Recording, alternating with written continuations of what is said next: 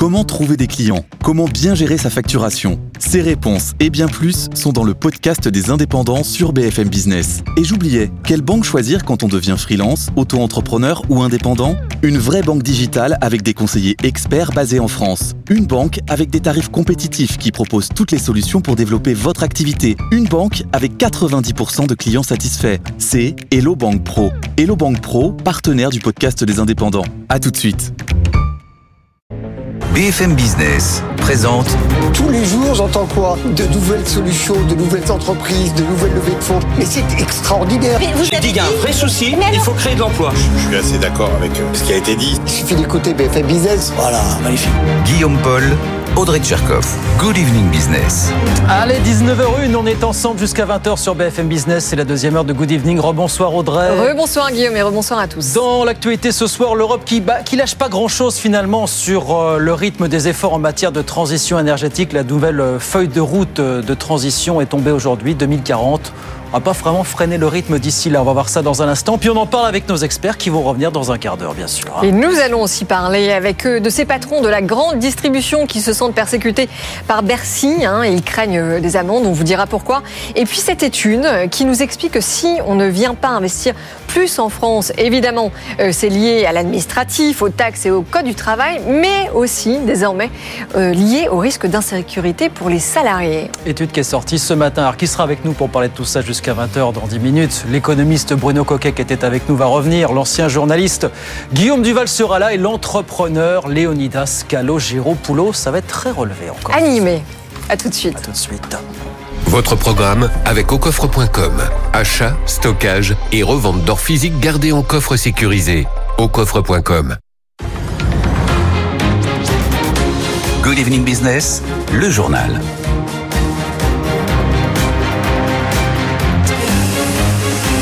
Donc Bruxelles un peu droite dans ses bottes qui ne lâche rien sur le rythme de réduction de gaz à effet de serre. D'ici 2040, l'objectif c'est de les avoir baissés de 90% par rapport à 1990. Ça veut dire que 2030-2040, ça sera le même rythme grosso modo que la décennie actuelle. Écoutez le commissaire européen en charge du climat aujourd'hui.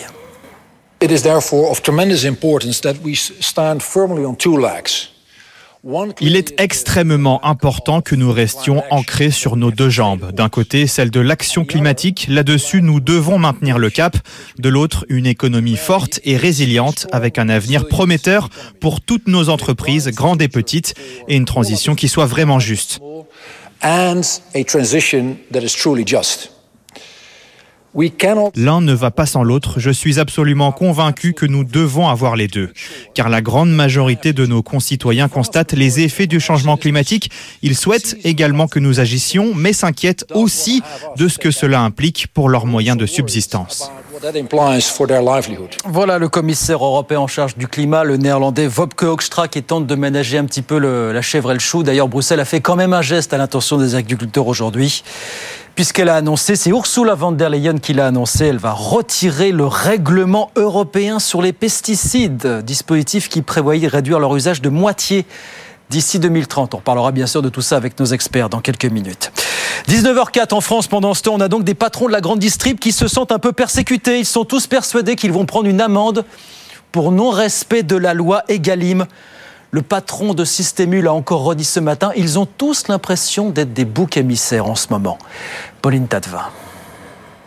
Il n'y a pas de prise de parole publique prévue, mais la colère gronde du côté de ce distributeur exaspéré par les changements de ton de l'exécutif qui demande aux enseignes tantôt de l'aider à combattre l'inflation avec des paniers, tantôt d'avancer les négociations commerciales pour faire baisser les prix et qui finit par les pointer du doigt.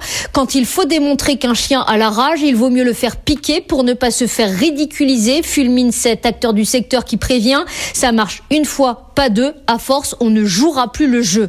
Le sujet, dit-il, ce n'est pas les distributeurs, mais le prix de revient des agriculteurs et l'opacité autour du coût de la matière première agricole telle qu'il leur est présenté dans les contrats par les gros industriels. Il y a un vrai sujet sur la transparence, abonde-t-on dans l'entourage de la direction d'Intermarché, où l'on se félicite du renforcement des contrôles de la DGCCRF et où l'on préconise notamment de retravailler la loi si elle n'est pas tout à fait efficace en l'état. Le blues des patrons de la grande distrib, ça aussi on en parlera avec nos experts ce soir sur BFM Business. Dans l'actualité, la mise au point du gouvernement tout à l'heure. Après ces infos de la presse italienne, on en parlait hier, qui affirmait que Paris planchait sur un projet de rapprochement entre Stellantis et Renault. L'État, qui est actionnaire de Renault, je cite, continue de soutenir la stratégie d'un Renault indépendant. C'est l'agence Reuters qui cite ce soir une source proche de Bercy. Et puis Meta lui annonce que d'ici les prochains mois, il sera en mesure clairement d'identifier tous les contenus postés sur ses réseaux, tous les contenus qui auront été conçus avec de l'intelligence artificielle. Ils seront étiquetés en tant que tels. C'est ce qu'a déclaré mot pour mot un représentant du groupe aujourd'hui. 19h06 en France, toujours, c'est une question qu'on pose depuis longtemps. Qu'est-ce qui manque aux patrons étrangers pour venir investir dans notre pays? Eh ben, Apparemment, il y a encore du travail. La preuve, la dernière enquête des conseillers du commerce extérieur montre qu'en termes d'attractivité, on est revenu sur des critères de 2017. Léa Rojo. La sécurité, la qualité de vie, des critères plébiscités par les investisseurs étrangers qui sont pourtant en fort repli. Pour Gilles Bonenfant, responsable de l'attractivité du territoire des conseillers du commerce extérieur, cela s'explique par deux phénomènes. Peut-être qu'on a un peu laissé de côté, en tout cas la valorisation qu'on pouvait faire de tout le patrimoine et le potentiel immatériel euh, qu'a la France. Et après cette progression successive d'un certain nombre d'années. Pour pouvoir attirer de nouveaux investisseurs à l'international, le gouvernement active plusieurs leviers, et notamment celui de la communication avec la campagne Make It Iconic diffusée dans cinq pays. Pour Gilles Bonenfant, il faut valoriser tous les critères.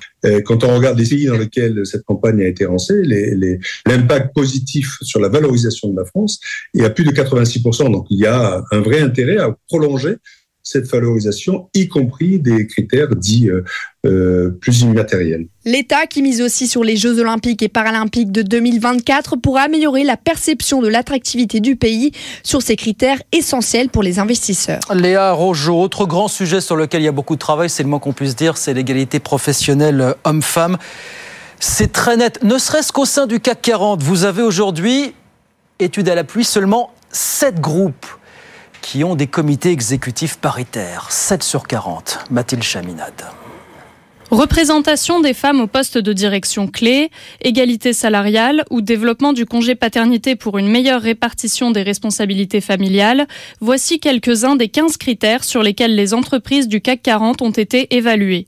À la tête du classement, on retrouve Orange, Engie et Veolia, avec environ un tiers de femmes managers.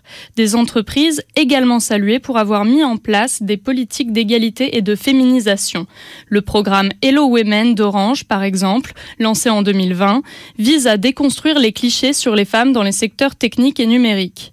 Pour Engie, la parité repose sur l'adoption d'objectifs précis. D'ici à 2030, 40 à 60% de femmes cadres et un écart de rémunération entre les femmes et les hommes sur des postes équivalents inférieur à 2 à l'opposé, les plus mauvais élèves, Airbus, Stellantis et ArcelorMittal, confirment une tendance persistante. L'industrie reste l'un des secteurs les moins féminisés, avec 13 à 20% de femmes dans l'encadrement supérieur. Mathilde Chaminade avec nous sur BFM Business, 19h09. On retourne sur les marchés, bien sûr. Je vous rappelle la clôture à la Bourse de Paris ce soir. On est terminé en hausse ce mardi. Sur le CAC 40, plus 0,65%, 7638 points ce soir à la clôture. Bonsoir Étienne. Bonsoir Guillaume. Comment ça se passe à Wall Street pendant ce temps bah, Pour une fois, le CAC 40 surperforme Wall Street. C'est eh quand ben, même assez rare pour être souligné. Vous avez une tendance assez mitigée aux États-Unis. Un Dow Jones qui grappille 0,3%, S&P 500 qui est stable, toujours à 1% des fameux 5000 points, quand le Nasdaq de son côté perd 0,3%. Pourtant, vous avez beaucoup de valeurs chinoises côté à Wall Street qui gagnent du terrain. Hein. Ce matin, on a quand même une séance très impressionnante euh, en Chine, des indices qui ont gagné entre 2 et 6 avec, euh, ça y est, la Xi Jinping qui va se mettre à directement acheter des ETF, à acheter des actions chinoises pour relancer le marché, hein, qui perd quand même entre 15 et 30 euh, depuis un an en Chine. Mais dans le même temps, vous avez Eli Lilly qui a ouvert en hausse et là qui finalement était en baisse hein, avec son fameux traitement comme Novo Nordisk anti-obésité, mais c'était attendu. Donc le marché vend la nouvelle. Et puis Boeing hein, qui est toujours sous pression. C'est quand même très compliqué en ce moment pour Boeing. À l'inverse, Palantir avec euh, l'IA qui gagne plus de 26% aujourd'hui. C'est stratosphérique même de voir toutes ces publications autour de, l'intelligence artificielle qui arrivent de jour en jour à conquérir le marché. Merci beaucoup Étienne. Étienne Braque donc avec nous sur BFM Business. Il est 19h10, on revient avec Audrey Tcherkov dans un instant et nos experts. Beaucoup de choses ce soir encore. Bruxelles qui maintient le cap sur la réduction des émissions de gaz à effet de serre, les patrons de la grande distrib qui se sentent persécutés par Bruno Le Maire, et puis cette étude, on va en dire un mot, qui nous dit que oui, en France, si les grands patrons étrangers ne viennent plus investir, c'est à cause des impôts, c'est à cause des taxes, c'est à cause du Code du travail. Mais de plus en plus, on évoque le risque d'insécurité pour les salariés en France. On raconte tout ça plus bien d'autres choses jusqu'à 20h. A tout de suite. BFM Business présente Good Evening Business, les experts du soir. 19h14 sur BFM Business. Nous parlons tout de suite de la Commission européenne qui a publié aujourd'hui sa nouvelle feuille de route climatique avec nos experts du soir. Bruno Coquet, rebonsoir, vous êtes resté avec nous. Vous êtes donc toujours docteur en économie, chercheur associé à l'EFCE. Euh, Guillaume Duval, ancien rédacteur en chef d'Alternative économique, bonsoir. Et Léonidas Kalogéropoulos, PDG de Médiation et Arguments et euh, entrepreneur pour la République. Bonsoir. Bonsoir à vous. Donc cette feuille de route climatique à horizon 2040, cette fois, on n'a pas vraiment le sentiment euh, que Bruxelles ait l'intention de freiner sur le rythme des efforts, Guillaume. Ben oui, parce que Bruxelles nous dit en 2040, on veut avoir baissé les émissions de 90% par rapport à 1990. Donc si on fait les comptes, ça veut dire que euh, le rythme de l'effort entre 2030 et 2040 sera à peu près le même que celui que nous vivons à l'heure actuelle. Écoutez le commissaire européen en charge du climat qui a essayé de ménager un petit peu la chèvre et le chou euh, tout à l'heure à Bruxelles. It is therefore of tremendous importance that we stand firmly on two legs. Il est extrêmement important que nous restions ancrés sur nos deux jambes. D'un côté, celle de l'action climatique. Là-dessus, nous devons maintenir le cap. De l'autre, une économie forte et résiliente avec un avenir prometteur pour toutes nos entreprises, grandes et petites, et une transition qui soit vraiment juste. And a transition that is truly just. L'un ne va pas sans l'autre. Je suis absolument convaincu que nous devons avoir les deux. Car la grande majorité de nos concitoyens constatent les effets du changement climatique. Ils souhaitent également que nous agissions, mais s'inquiètent aussi de ce que cela implique pour leurs moyens de subsistance. Donc 2040, euh, on a cité l'objectif, avec 90% de baisse d'émissions. Ça suppose tout ça, notamment une électricité euh, complètement décarbonée d'ici là.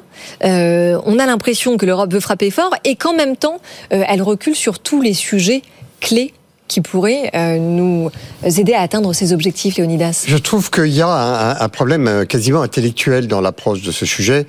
Euh, c'est pas un sujet juridique, c'est un sujet industriel. Euh, la question de la décarbonation, c'est pas qu'écrire des lois des lois avec des caps euh, pour donner des dates. Enfin, la, la question de la décarbonation, c'est une question de, de, de process, euh, c'est de nouvelles sources d'énergie, c'est de nouvelles productions d'électricité. c'est une question de dialogue aussi quand même. Mais, enfin, mais, c'est exact. mais lorsque il explique que euh, décarboner l'économie, euh, ça ne va pas euh, sans une économie forte. C'est pas que ça ne va pas sans une économie forte. L'économie, c'est apporter des solutions. C'est l'économie. Décarboner, c'est le sujet de l'économie ce qu'on travaille avec des industriels, ils travaillent à euh, décarboner euh, l'extraction même de pétrole, euh, le, le, trouver des process qui arrivent à détecter l'ensemble des, des, des, des, des étapes dans lesquelles on peut faire des économies à chaque maillon de la chaîne. Et tout ça, c'est du progrès. Et tout ça, c'est de l'économie. Mais mettre l'économie d'un côté et mettre l'environnement de l'autre et dire on va écrire des lois oui. pour dicter à l'un ce que... C'est en fait, juste un problème intellectuellement de, de, de, mais pourquoi? Parce que parce que donner des objectifs chiffrés, ça ne fait pas un projet hum. de société. Euh, Guillaume Duval, est-ce que vous trouvez que l'Europe euh, embarque justement les Européens euh, dans la bonne direction? Si euh, le commissaire européen avait dit autre chose que ce qu'il a dit aujourd'hui, euh, je pense qu'il aurait été totalement irresponsable. Hein. Il aurait euh, très mal préparé non seulement l'avenir de nos enfants, mais notre propre avenir dans les médias. quand on dit les politiques, c'est enfin décarboner, c'est l'affaire de, de l'industrie, les politiques ont rien à dire, c'est stupide.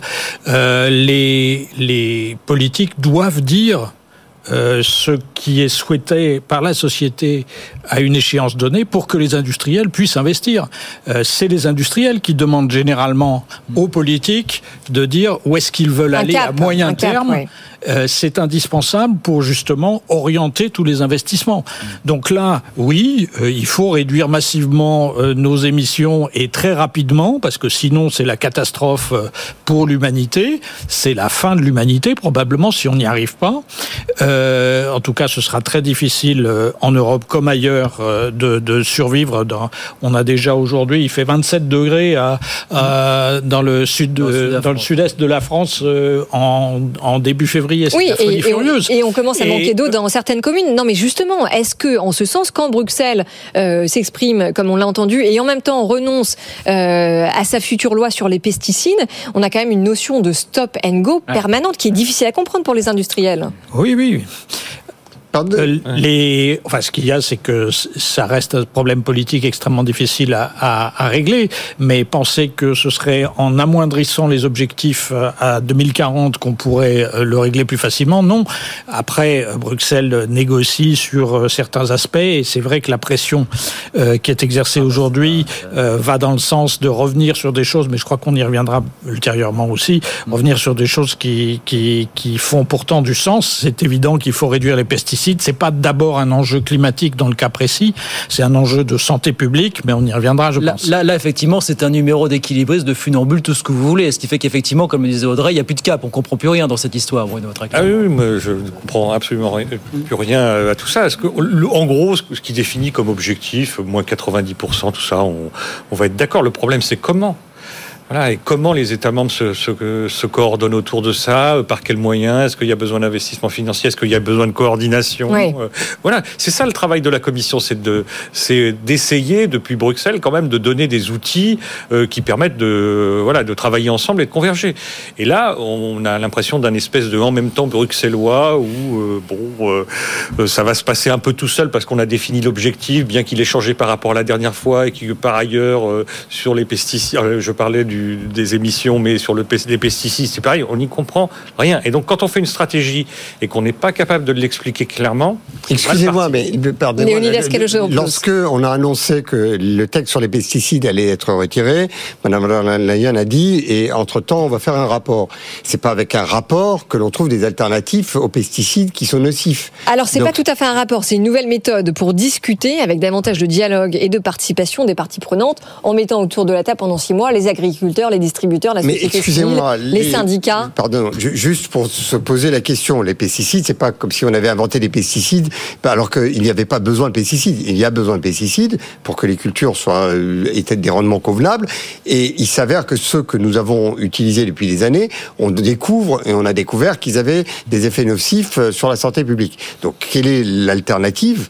C'est d'avoir d'autres pesticides. Donc, c'est un problème industriel, c'est un problème scientifique, c'est un, un problème de substitution de pesticides qui sont moins nocifs à des pesticides qui sont nocifs. D'accord, mais comme le, disait Guillaume Duval, c'est aussi un sujet de santé publique. Est-ce que le gouvernement, de la même manière que la Commission européenne, ne vont pas être rattrapés à un moment donné par les tribunaux, sachant que l'OMC annonce des records historiques de cancer dans les années à venir? Mais c'est un sujet de progrès euh, scientifique et, euh, le, progrès est, et de, et de lobby, Léonidas. Mais c'est un progrès qui est nécessaire que qu'il y ait, pardonnez-moi, qu'il y ait la nécessité d'avoir euh, des, des des, objectifs et même des objectifs financiers ou de la contractualisation avec des groupes capables de produire des, des, pesticides alternatifs, c'est nécessaire, mais c'est pas la commission ou des, experts juridiques ou des fonctionnaires qui vont trouver les alternatives. Entre parenthèses, entre, les industriels, pardonnez-moi pour ce qui est de la méthode, sur la totalité de la transition, il faut bien que les industriels soient autour de la table et qu'il y ait ce dialogue sur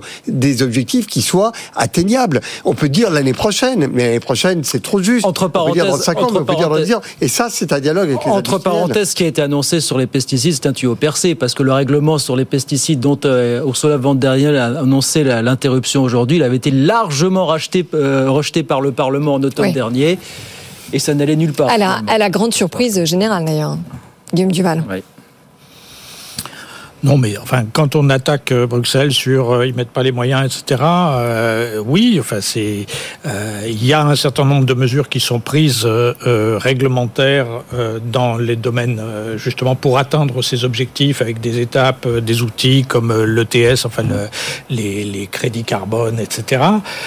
après, oui, il faudrait plus d'argent au niveau européen pour notamment compenser les effets sociaux euh, de beaucoup euh, des mesures euh, de transition énergétique qu'on a besoin de prendre. Il faudrait être capable de faire ce que les Américains font avec l'IRA sur le plan à la fois industriel et social. Le problème, c'est que pour l'instant, il n'y a pas d'accord politique mmh. possible autour d'une augmentation des moyens qui sont mis à disposition de l'Europe. Et, effectivement, c'est là-dessus que ça risque de buter, mais c'est un problème, c'est un problème là aussi politique et c'est pas de la faute euh, de la Commission européenne, si c'est le cas, c'est plutôt de la faute de M. Macron et des autres dirigeants politiques euh, nationaux qui euh, refusent pour l'instant. Oui, oui, oui, d'accord. La stratégie, elle pourrait être proposée de manière claire par la Commission, ce qui n'est pas le cas, puisque cette stratégie, elle change tout le temps. Alors si elle change, parce qu'effectivement, il n'y avait pas eu assez de concertation avec santé, comme sur le Green Deal, où on apprend, la, la Ursula von der Leyen nous dit aujourd'hui qu'on va, on va mettre les parties prenantes autour de la table. C'est quand même hallucinant qu'on n'a pas fait Il y a des textes qui ont été adoptés et puis qu'en en fait on n'avait pas demandé aux gens, mais que là on va leur demander maintenant. Et que, et que pour le coup, je précise que aucun des, des, textes qui ont été euh, adoptés au sein du Green Deal euh, sont, ne, sont appliqués pour le moment. Mais, Audrey, un point, c'est que moi je pense que personne ne sera rattrapé par rien. Hein, on sait bien que les gens qui prennent les décisions aujourd'hui, les gouvernements, ah. etc., euh, on sait très bien que au bout du compte, c'est pas eux aux affaires dans quelques la responsabilité. Non, mais, oui, c'est sûr. Pardonnez-moi, mais c'est quand vous dites que c'est une question d'objectif politique. Je, pardon, je m'inscris en faux, non pas parce que je veux pas que l'on fasse de la politique. Trouve ça très noble de faire de la politique.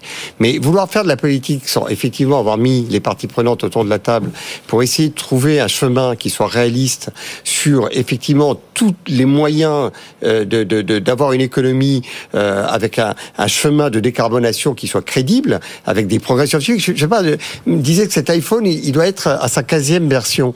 Il est apparu il y a 20 ans. Si on avait dit euh, on veut la version 15 dès son lancement, il n'aurait jamais été lancé. Il y a un moment donné où le progrès technologique. Vous rigolez. À, à Bruxelles, à Bruxelles, euh, justement, et c'est un problème. Il y a, on n'arrête pas de consulter euh, les gens, on n'arrête pas de consulter les industriels qui ont construit d'énormes lobbies pour influencer la Commission, pour influencer le Parlement. Enfin, on, ne peut pas dire que c'est de la faute des, des, bureaucrates européens si, si, si c'est incompréhensible c'est beaucoup de la faute des industriels qui euh, exercent justement une pression euh, continue avec euh, des moyens considérables pour freiner la transition. Et si on réussit pas à faire cette transition, on, va dans le mur tous. non mais c'est vrai, attendez, non mais juste pardon, mais si on fait un constat rapide, il faut quand même dire que dans cette bataille pour une agriculture plus juste, mieux rémunératrice pour les agriculteurs et plus durable, la grande perdante, c'est quand même l'écologie. Écoutez, les agriculteurs, c'est eux qui seront malades. Évidemment, mais bien sûr, puisque le, le changement climatique, c'est la principale leurs terres qui vont, être, euh, qui vont être euh, définitivement détruites et inutilisables parce qu'il y a trop de chimie dedans. C'est eux. Le grand, la grande antidote au lobby des acteurs puissants, c'est les contre-lobbies et euh, que à la fois la Commission européenne, mais peut-être également un certain nombre de, de, de penseurs et de, de réflexions, essayent de demander où sont les alternatifs qui qui ont inventé, qui inventeront euh, des euh, solutions qui seront moins polluantes. Allez, on s'arrête Elle est là la solution. On s'arrête là sur l'agriculture. On va parler de la grande distribution, ça va nous changer. Voilà, ah, les grands distributeurs qui se posent en victime depuis quelque temps. Hier, c'était Michel-Édouard Auclair. Et aujourd'hui, c'est le patron de Système U qui a dit avoir le sentiment, lui aussi, d'être dans le viseur des pouvoirs publics, finalement. Et oui, puisqu'il est persuadé qu'il va se prendre donc une amende de la part de Bruno Le Maire, de la part de Bercy, donc au motif qu'il ne respecterait pas la loi Egalim en rayon, alors qu'il est persuadé que lui la respecte. Écoutez tout de suite Dominique Schelcher.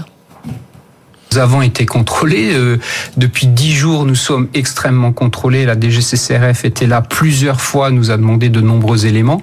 Euh, pour l'instant, à ma connaissance, nous ne faisons pas partie des 124. Mais vous savez, je ne me fais guère d'illusions cette année.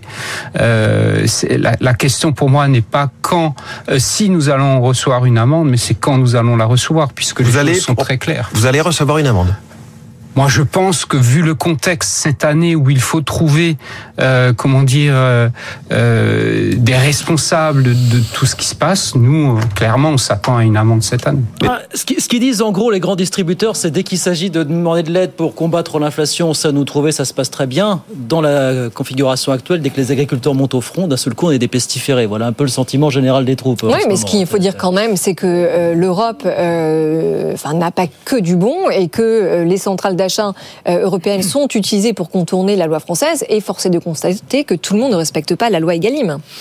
Non, la loi française est particulière. Le point, c'est moi, j'adore la grande distribution. C'est quand même les rois de la com, du marketing et tout ça. C'est super. Honnêtement, moi, ça a toujours un plaisir de les écouter. Après ça, quand on regarde les faits, quand même, les faits, c'est on a un problème de concurrence dans ce secteur. On sait bien que ça euh, on, est le pays du monde où on a le plus de mètres carrés de supermarchés par habitant. Hmm. Donc du coup, ça, c'est symptomatique de quelque chose qui fait un surprofit, enfin une marge excessive par rapport aux autres. Ça a tué le petit commerce dans les centres-villes, donc il y a un plan pour les centres-villes. Euh, ça euh, tue les agriculteurs, ça tue les PME, ça tue à peu près tout le monde. Donc on voit bien que le problème, il est dans les acheteurs d'abord. Et donc l'Europe, moi je pense que là en l'occurrence, c'est pas seulement l'Europe. L'Europe permet d'échapper à la loi française, mais on ne va pas revenir sur la libre circulation des biens euh, pour une raison de distorsion de concurrence en France. Je pense que ce serait une, une, erreur enfin de, de, cible. Quoi. Le point, c'est qu'on a un problème spécifique à la France, il faut régler en France, et c'est un problème de concurrence. Guillaume Duval, est-ce qu'on persécute la grande distrib? Est-ce que vous les sentez persécutés, vous, les, acteurs de la grande oh, distrib? C'est un, domaine où il y a, où il y a beaucoup de gros acteurs. Hein. C'est pas simplement la grande distrib. Hein. C'est vrai que hum, Michel-Édouard Leclerc pointait les grandes multinationales du secteur, euh, euh, dont celle que dirige le, patron de la FNSEA, par exemple. Euh, c'est vrai qu'il il y a d'autres acteurs qui s'engraissent sur le dos des, agriculteurs, hein. à la fois ceux qui leur fournissent des intrants et qui, qui, font des gros profits, qui ont beaucoup profité de la hausse du pétrole, du gaz, etc., pour augmenter beaucoup leurs prix ces derniers mois, et effectivement les, les, les, gens auxquels ils vendent pour que pour être transformé derrière et revendu à la grande distribution.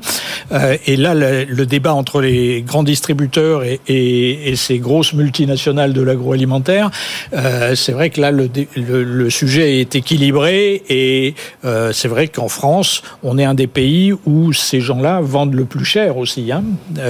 c'est vrai que moi, j'ai habité en Allemagne pendant plusieurs années, dans, les grandes, dans la grande distribution en Allemagne. Enfin, la prix des principaux produits agroalimentaires, etc., euh, sont aujourd'hui beaucoup plus bas qu'en France. Euh, mais euh, c'est vrai que le, le, point de vue des pouvoirs publics est tout à fait paradoxal, c'est-à-dire que une année ils demandent aux, aux grands distributeurs de, de, de, faire un effort pour baisser les prix à tout prix, et l'année d'après ils viennent les engueuler parce qu'ils ils les ont baissés. Oui, oui, d'accord, mais c'est vrai que là on en revient quand même à la notion de marketing évoquée par Bruno Coquet. c'est quand même assez amusant d'avoir vu pendant plusieurs mois, voire plusieurs années, Michel-Édouard Leclerc sur tous les plateaux télé en tant que grand défenseur du pouvoir d'achat des Français, et finalement, euh, il ne respecte pas la loi Egalim. Écoutez, en tous les cas, il est euh, exact peut-être pour euh, préciser que l'une des méthodes pour contourner la loi Egalim, c'est d'aller se fournir dans des centrales d'achat qui se trouvent aux frontières de la France.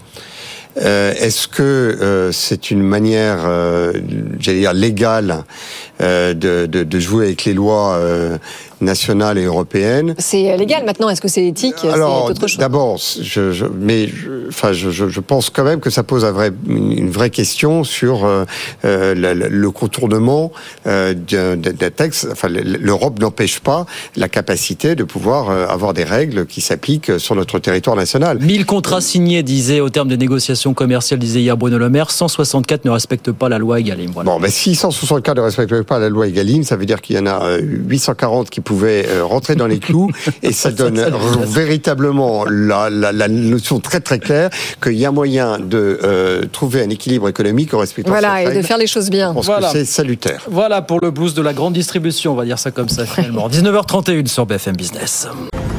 BFM Business présente Good Evening Business, les experts du soir. 19h35 sur BFM Business, un remaniement qui se fait attendre. On en parle avec les experts du soir, Bruno Coquet, Guillaume Duval et Léonidas Calogéropoulos. Donc, Gabriel Attal euh, a un gouvernement incomplet depuis sa nomination le 9 janvier euh, dernier, donc quasiment un mois. Euh, alors, il fait durer le suspense.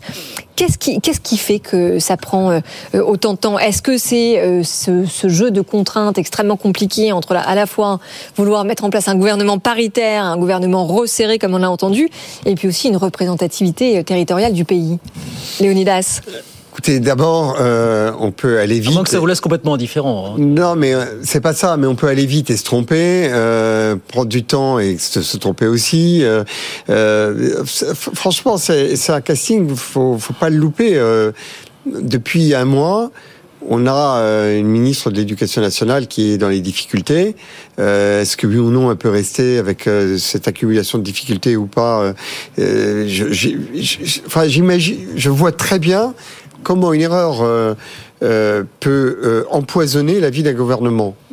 Que l'on pète 24 heures de plus à essayer d'éviter euh, des couacs, euh, ça ne me choque pas outre mesure. Mais attendez, alors, prendre son temps. Alors pour, vous allez me dire 24 heures de plus, vous allez prendre me dire, son temps pour éviter, voilà, non mais des euh, mauvaises décisions, très bien, mais ça fait combien de semaines euh, que nous n'avons aucun ministre sur des ministères qui sont vraiment au, au, cœur des préoccupations des Français, la santé, les transports, le logement, Guillaume, Guillaume Duval. Duval.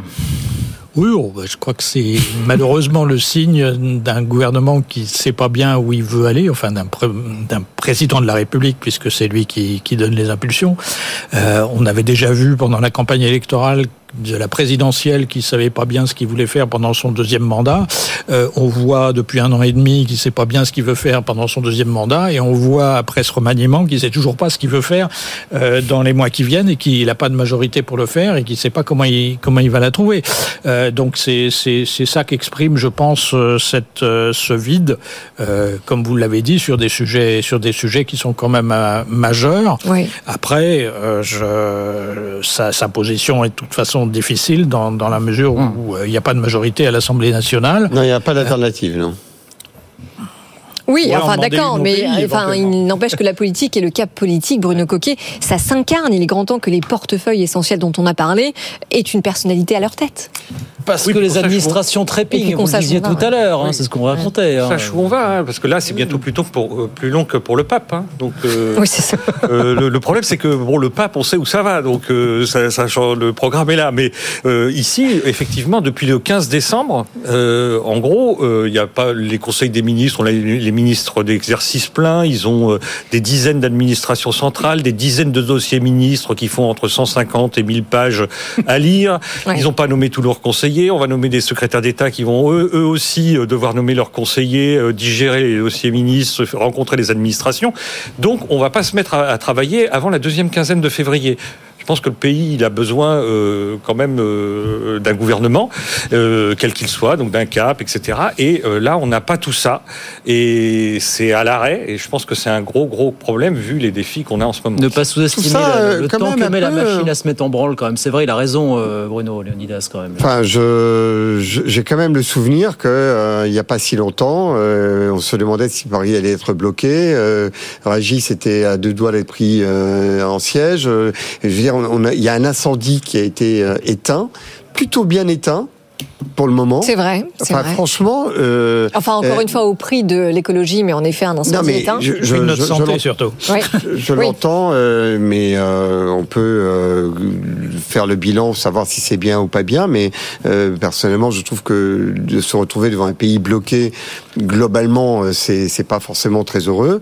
Ce gouvernement très jeune a réussi à, à, à, à résoudre une crise et sans, enfin, il n'y a pas eu de blessés graves. Euh, il y a eu des manifestants qui effectivement euh, ont été dit. Enfin, globalement, on a eu une séquence.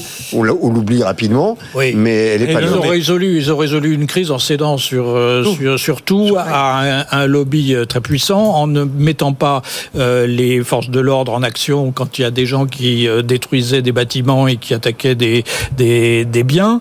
Euh, C'est effectivement possible et facile de, de désamorcer une crise dans ces conditions-là. Personnellement, simplement, ça fait m'en voudrais pas de faire un commentaire politique sur la situation. Je trouve que globalement, il y avait un incendie il y a 15 jours, il n'y en a plus aujourd'hui.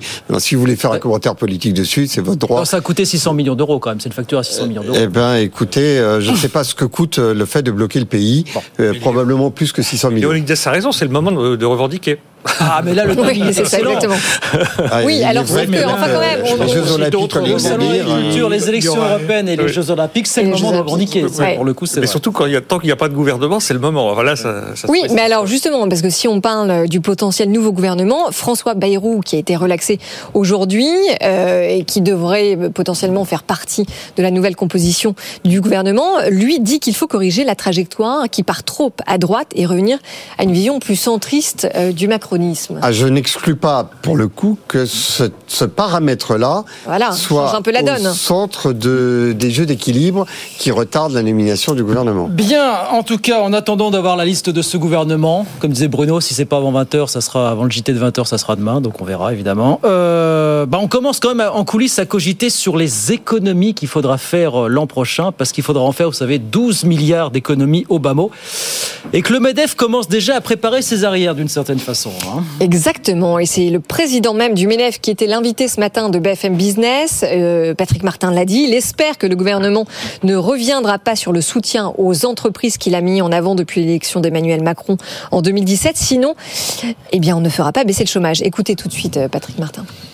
Il faut redonner des marges de manœuvre aux entreprises. La simplification est un vrai enjeu compliqué, mais nous on est très constructifs dans, dans cette approche. Et puis surtout, il faut au même moment où l'État va avoir les pires difficultés du monde à tenir sa trajectoire budgétaire, mmh. qu'il ne tourne pas son regard vers l'entreprise euh, et qu'il ne remette pas en cause ce qui a été fait de bien jusque-là en termes d'impôts de production, en termes de fiscalité, en termes de charges sociales et de dépenses de santé où on a encore des marges de manœuvre. Vous vous sentez euh, visé par, euh, par le, les besoins de de faire entrer de l'argent du gouvernement? On se sent visé. Non, c'est pas exactement ça parce que ça serait intentionnel. Mais euh, on voit bien, que euh, l'État, euh, derrière un discours qui reste pro-entreprise, s'interroge sur un certain nombre de dispositifs qui, dans la compétition internationale et compte tenu de la conjoncture très molle, sont indispensables à la dynamique économique du pays. On n'atteindra pas le plein emploi uniquement par des réformes du chômage. Si on n'a pas un sous-jacent d'activité économique en termes d'investissement en particulier, on n'y arrivera pas et ça serait dommage pour tout le monde. Mais est-ce que réellement une remise en cause de la, politique de l'offre est un scénario possible? Emmanuel Macron et son gouvernement euh, se sont engagés sur zéro augmentation des impôts. Je pense que la politique de l'offre est inscrite. S'il y a bien une ligne, on parlait de la ligne politique euh, du gouvernement, je pense que la politique de l'offre, c'est la politique du gouvernement. La, la politique la plus lisible, et je pense qu'elle ne sera pas remise en question. En revanche, de la même manière, et donc c'est un peu, je pense, le propos euh, de Patrick Martin, de la même manière que l'on a mis en cause le rythme de euh, la baisse des impôts de production, ça devait être assez rapide au début du quinquennat, maintenant c'est étalé sur la totalité du quinquennat. Il y a quantité de mesures comme celle-là qui peuvent se diluer. Et c'est là où euh, euh, potentiellement on peut considérer que ça ne va pas assez vite, d'autant moins euh, vite qu'il faudrait compenser le ralentissement de la croissance. Donc je, je, je, je pense qu'il ne peut pas y avoir de remise en cause de la ligne, mais en revanche, elle peut cesser d'être aussi dynamique qu'elle l'a été. Et ça, ça peut inquiéter le patronat. Guillaume Duval, vous entendez l'appel du patronat, là Ne tournez pas le dos à la politique de l'offre. Vous avez le sentiment qu'on y a un petit, on l'a un peu tourné, cette, ce regard-là. Ce qu'a fait ce gouvernement, surtout, enfin Emmanuel Macron depuis qu'il a été élu, avec euh, ses gouvernements précédents d'ailleurs, euh, ça a été de creuser les déficits publics français euh, en abaissant très fortement les impôts sur les plus riches et beaucoup les impôts sur les entreprises. Donc aujourd'hui, on est effectivement dans une situation où les finances publiques sont dans une situation délicate en, France. On est devenu le, mouton noir de l'Europe sur ce plan-là. Et en plus, Bruno Le Maire vient d'accepter, vient de céder aux, aux, austéritaires allemands à Monsieur Lindner, le, le, ministre libéral allemand, qui, qui, des Finances euh, qui voulait euh, réintroduire tout de suite le pacte de stabilité, remettre de l'austérité dans toute l'Europe. Euh, donc ce gouvernement se retrouve effectivement coincé. Il a déjà beaucoup hum, mis en difficulté les services publics euh, au nom de cette politique, euh, détruit, euh, enfin, mis en danger le système de santé, affaiblit l'école, etc., etc. Il peut sans doute pas aller beaucoup plus loin parce que là, on reviendra tout à l'heure sur les questions d'attractivité, mais mmh. c'était quand même un élément d'attractivité de la France. Et s'il va beaucoup plus loin, c'est grave. donc là, oui, il va être sans doute obligé de revenir sur sur un certain nombre de cadeaux aux entreprises. Bon, ça fait quand même 160 milliards par an aujourd'hui qui sont oui, euh, d'accord, donnés aux entreprises. Mais... C'est quatre fois plus qu'en l'an 2000. Oui, mais ceci euh, dit, ça n'a pas eu des effets, des effets bah, Non, mais attendez, l'objectif du gouvernement, c'est euh, quand même d'atteindre... la compétitivité de l'économie française et, et, et ses succès industriels formidables. L'objectif du gouvernement, un des objectifs du gouvernement, c'est d'atteindre le plein emploi. Et en ce sens, si on veut continuer à faire reculer le chômage qui revient quand même en force, oui, il faut on ne peut pas tout, des boulets voilà. Mais lorsqu'on enlève des boulets aux entreprises, nous avons des interlocuteurs qui nous disent qu'on fait des cadeaux aux entreprises. Donc euh, j'entends que euh, enlever des boulets, c'est faire non, mais des boulets aux entreprises, c'est avoir un système éducatif qui marche plus, un système de santé complètement délabré. c'est vrai qu'il marche tellement vous bien. Mettez, vous mettez, je, vous mettez rassurez-vous, vous, trouverez toujours votre côté pour euh, financer l'éducation. Oui, Bruno Coquet. En, en taxant et surtaxant les Le juge de paix, Bruno Coquet. Oui, moi, ce que je pense, c'est que euh, la politique de l'offre n'a pas nécessairement besoin d'argent. Le point, c'est qu'on est dans une politique de la béquille, de la béquille budgétaire. Je suis d'accord avec ce fait qu'on a un, mur budgétaire devant nous, euh, qu'il ne s'agit pas de trouver 10 ou 10 milliards d'économies. On a une trajectoire qui ne va pas du tout, euh, qui est assise sur une trajectoire de croissance qui ne va pas du tout et qui devrait être revue à la baisse euh, dans les jours qui viennent. Donc, du coup, le, point, c'est de ne pas abandonner la politique de l'offre. Il me semble clair qu'on ne va pas euh, charger euh, euh, les entreprises comme ça, mais quand même se poser la question pourquoi y a-t-il besoin de tant d'aide aux entreprises? Pourquoi y a-t-il de besoin de tant d'aide aux ménages? On est censé, faire, on est censé commencer à faire un peu le ménage dans les aides aux entreprises. Mais non, là, oui, mais, non, mais attendez, parce que attendez, je, rebondis sur ce que vous avez dit quand vous dites que la politique de l'offre n'a pas besoin d'argent. Si on regarde l'aide liée à l'apprentissage, qui a quand même été enfin très importante dans le recul du chômage, c'est quand même 4 milliards par an. Non, enfin, le, c'est beaucoup plus que ça. Aujourd'hui, l'apprentissage, ça coûte 20 milliards par an, hmm. dont 8 ne servent à rien, puisqu'ils servent à soutenir euh, un dispositif de gens pour qui, au motif qui pourraient s'insérer mieux dans l'emploi, alors qu'ils s'y insèrent déjà très bien, l'enseignement supérieur. Hmm. Et donc, du coup, c'est pas une, euh, c'est pas une politique de l'offre. Enfin, on peut pas dire ça. On peut dire que c'est une politique de, de, dépenses publiques qui aide euh, les entreprises sur le coût du travail, qui aide les ménages parce que ça, ça fait un revenu. Et qui, allait faire reculer le chômage. Euh, et, et, parce que ça paye les, les, les, études des gens. Mais c'est typiquement une béquille. La, politique de l'offre n'a peut-être pas besoin d'argent, elle a besoin peut-être de moins de charges aussi. Hein, mais c'est là, les, moins de charges. Enfin, Est-ce que vous euh, considérez que c'est euh, de l'argent versé aux entreprises, de les, de les alléger des impôts de production? Parce que si. non, mais là. on ne demande pas d'aide. Pour le moment, ce que l'on demande, c'est que ce qui pèse sur le dynamisme des entreprises par rapport à nos concurrents nous soit retiré. Et c'est là où les impôts de production sont un sujet absolument majeur. Les, impôts de production sont un sujet, c'est vrai, mais par ailleurs, il y a des, sujets qu'il faut regarder. L'apprentissage qui rend le coût du travail gratuit pour plus de la moitié des apprentis la première année, ce n'est pas possible. C'est l'Union soviétique. Et donc, du coup, euh, moi, je pense qu'il ne faut pas charger euh, euh, sans rien considérer les entreprises avec des, des, taxes, etc. Mais en même temps, si on rend un facteur de production gratuit, il sera mal utilisé. Allez, politique de l'offre, on n'a pas fini d'en parler, ça reste évidemment le, eh grand sujet. Hein. Le patron du MEDEF en parle encore ce matin. Quelques minutes pour parler de cette étude du, Conseil des conseillers du commerce extérieur qui tous les ans interroge des grands patrons à l'étranger. Pourquoi ne venez-vous pas plus investir euh, en France? Alors c'est toujours les mêmes thèmes évidemment qui reviennent. La fiscalité, la réglementation, le climat social, le coût du travail. Et puis cette année, cette préoccupation qui monte en flèche, c'est l'insécurité dont pourraient être victimes nos salariés ou nos salariés potentiels. Ça monte en Ceux qui sont déjà en poste. Hein, et ça, c'est nouveau. Pourraient, euh, voilà, l'être s'ils investissaient en France. Non, mais c'est un sujet absolument majeur. Et en l'occurrence, quand euh, on arrive à éteindre des incendies et des crises comme celles que l'on a eues euh, au début de l'année, c'est autant d'images de, notre pays à feu et à sang qui ne sont pas propagées à travers la planète et dont le coût est absolument considérable. C'est effectivement une dégradation de l'image l'image de notre pays, on a l'impression que c'est la jungle euh, avec euh, une violence euh, absolument débridée. Et malheureusement, c'est souvent. Pourquoi ça émerge cas. maintenant en un an d'un seul coup comme Mais ça parce que c'est l'accumulation. Enfin, on a eu un nombre de crises assez Oui. considérable. Et puis, vous avez les réseaux sociaux qui font circuler partout sur la planète euh, des euh, situations de vol, de, de crise. Vous, vous, vous Avec parfois un effet loupe hein, quand même. hein, alors, voilà. parfois un effet loupe, mais cela dit, c'est une réalité qui est regardée à la loupe, mais une réalité quand même. Bruno, et puis, Bruno et puis Guillaume après. Ah, C'est sûr que déjà, on ne peut pas leur répondre aux investisseurs étrangers que c'est qu'un sentiment d'insécurité. C'est c'est bon, euh, le point. Donc ça, c'est le premier point.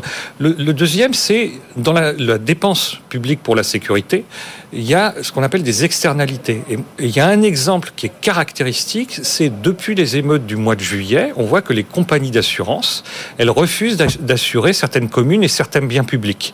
Et donc, du coup, qui sont obligés de, de s'auto-assurer ou de subir euh, les dégâts.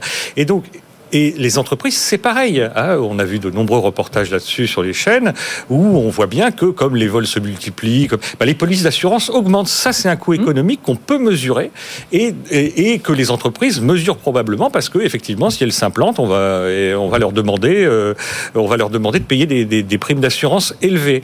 Et donc, du coup, euh, la, la sécurité, c'est un véritable investissement.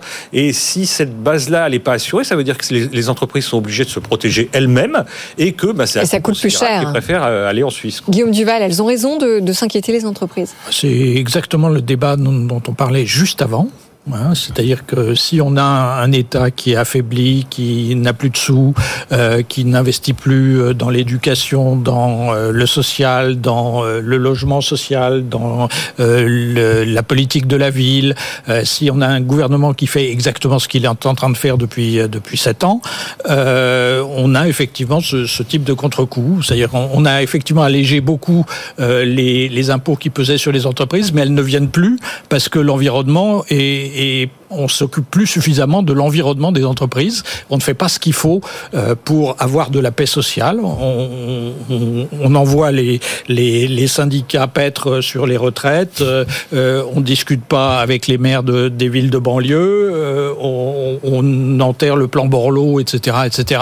Le résultat, c'est ça. En fait, la politique de l'offre, quand elle est bête comme celle qui est faite aujourd'hui, elle euh, repousse ça, les ça va énerver entreprises au lieu de les attirer. Non, mais ça m'énerve qu'à moitié, ça m'énerve euh, parce que je vois bien le prisme qui est euh, celui euh, de votre réflexion. En l'occurrence, euh, euh, je n'ai pas vu euh, l'extraordinaire réussite de l'éducation nationale euh, euh, ou de, euh, de, de, de notre cadre social par le passé, avec les, les masses financières absolument considérables et sans équivalent qui sont déversées dans une politique sociale que vous saluez. J'aurais adoré que nous ayons un pays pacifié dans lequel euh, euh, la vie en commun euh, serait euh, une sorte de paradis euh, sur Terre. Euh, ça ne semble pas être euh, l'horizon vers lequel nous allions. En revanche, c'est vrai qu'il y a probablement moyen de faire mieux, mais je ne pense pas que ce soit toujours en taxant plus et en dépensant plus qu'on ira vers l'idéal que vous semblez euh, décrire. Mais c'est un idéal que je partage. Et si c'est le moment de nos coups de cœur... Alors attendez, attendez, on allait faire la transition, parce qu'en tout cas, on vous aura pas mis d'accord sur ce sujet. Voilà pour l'insécurité. Donc ce nouveau frein à l'attractivité, Dixit. Oui, enfin, après euh, cinq années, six années Oui, oui, où la France a été en tête de l'attractivité C'est vrai, en c'est Europe. vrai, et je ne suis Non, pas mais il y a aussi des choses qui vont bien, attendez, avec ces chiffres que l'on va perdre notre Absolument. euh, première place du peloton. L'extra time, comme vous l'avez si gentiment introduit, Leonidas, bah oui, chacun 30 secondes, les coups de cœur. Coup de cœur ou les coups de gueule, choix. Leonidas, 30 secondes, c'est à vous. Attention, on a une Merci. alarme qui se met en place. hein. Et pour ces 30 secondes, je voudrais euh, rendre hommage à un propos qui a été tenu par Julia Fort ce matin sur vos antennes, vos antennes dans Good Morning Business. Elle est la coprésidente de, euh, du fonds Loom et du mouvement Impact France. Et elle décrivait la concurrence au nom d'un libéralisme euh, outrancier la concurrence qu'il y a entre le euh, textile euh, au Bangladesh et le textile en France, en disant mais si ce que l'on est en train de mettre en concurrence, c'est le fait qu'il n'y ait pas de politique sociale et qu'il n'y ait pas de contrainte environnementale au Bangladesh, eh bien effectivement, euh, on détruit nos industries. Eh oui. Alors on disait Le message est passé, ça a sonné, hein. mais les entrepreneurs doivent être mis en avant. Voilà. Ça, c'est dit. Pour votre coup de gueule. Bruno Coquet, c'est à vous. Allez, 30 secondes. Je voudrais parler du chèque énergie. Oui. Ah. Donc, euh, déjà, premier point, 5 millions 600 000 foyers ont besoin d'un chèque énergie pour vivre en France et une bonne partie travaille hein, probablement. Donc euh, déjà, ça c'est un premier problème.